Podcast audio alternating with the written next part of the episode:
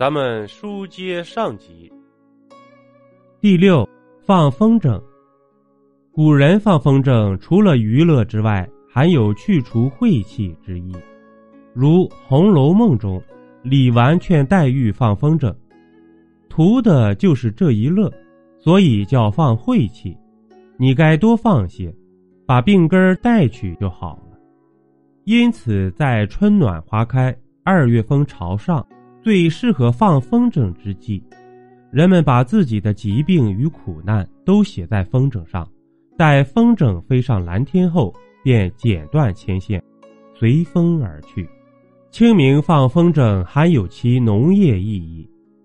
清明之前刚开春，麦苗在长根长叶的苗期阶段，麦田不怕踩踏，可放任儿童玩耍。清明后。麦苗开始长茎分蘖，经不起重压，不能再踩踏。苏州一带有“清明断药，乌龟放药”的说法，意思是过了清明就不能放风筝了。即使是小孩，也要帮大人参与农忙了。如果还放风筝，那就是乌龟，就不是人。这是一种对孩子的激励。第七。吃寒食，寒食节早于清明节，但至唐之后，两者渐渐混为一谈。有民俗专家表示，寒食节在清明节的前一天，古人常把寒食节的活动延续到清明，久而久之，二者便合二为一了。寒食节的起源有不同的说法。民间流传最广的是为纪念春秋时晋国介子推。介子推随晋国公子重耳及晋文公流亡国外十九年，回国之后，介子推避入深山，重耳放火，希望逼出介子推，反把他烧死了。后人为纪念他，便有禁火之举，形成寒食节。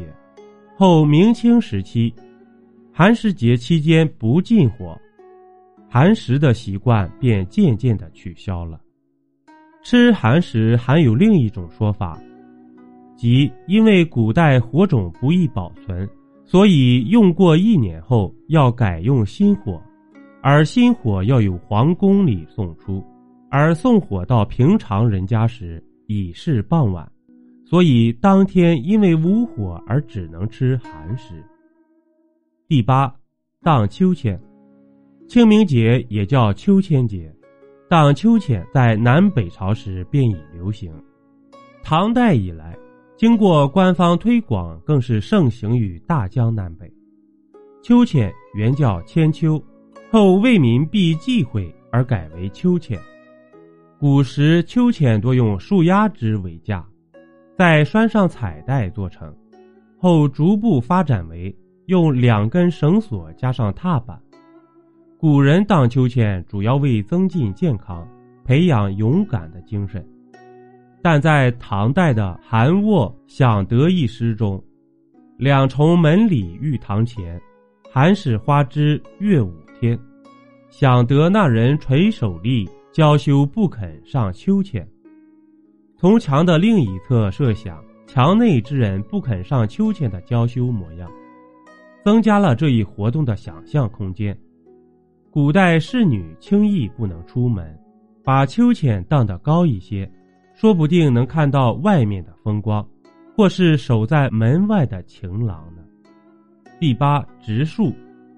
自古以来，我国就有清明植树的习惯，甚至在民国七年的一份。呈报七年份清明植树情形，并请核销经费的文件中称，每年清明植树节应行植树典礼，着为定章。由此可见，在民国时，清明节曾也是植树节。清明前后，春阳照临，春雨飞洒，种植树苗成活率高，长得快。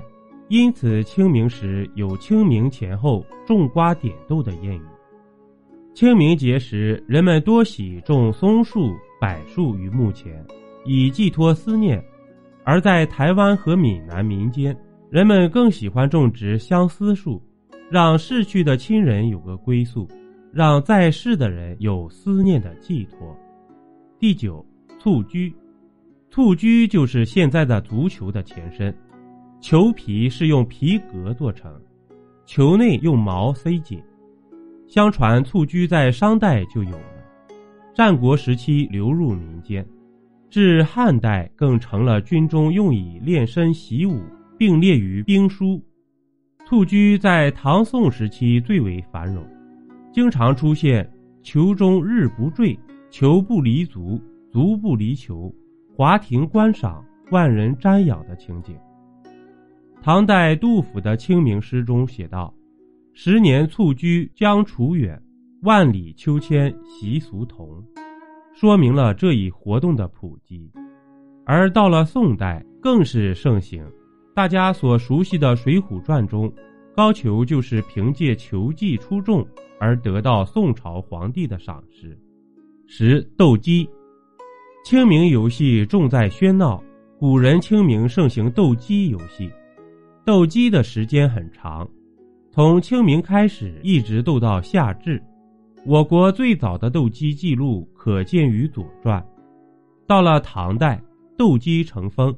不仅民间斗鸡，连皇上也参与斗鸡。如唐玄宗最喜斗鸡，皇宫里举行斗鸡比赛，还用十床红罗被当做赌注，可见斗鸡游戏在当时有多流行。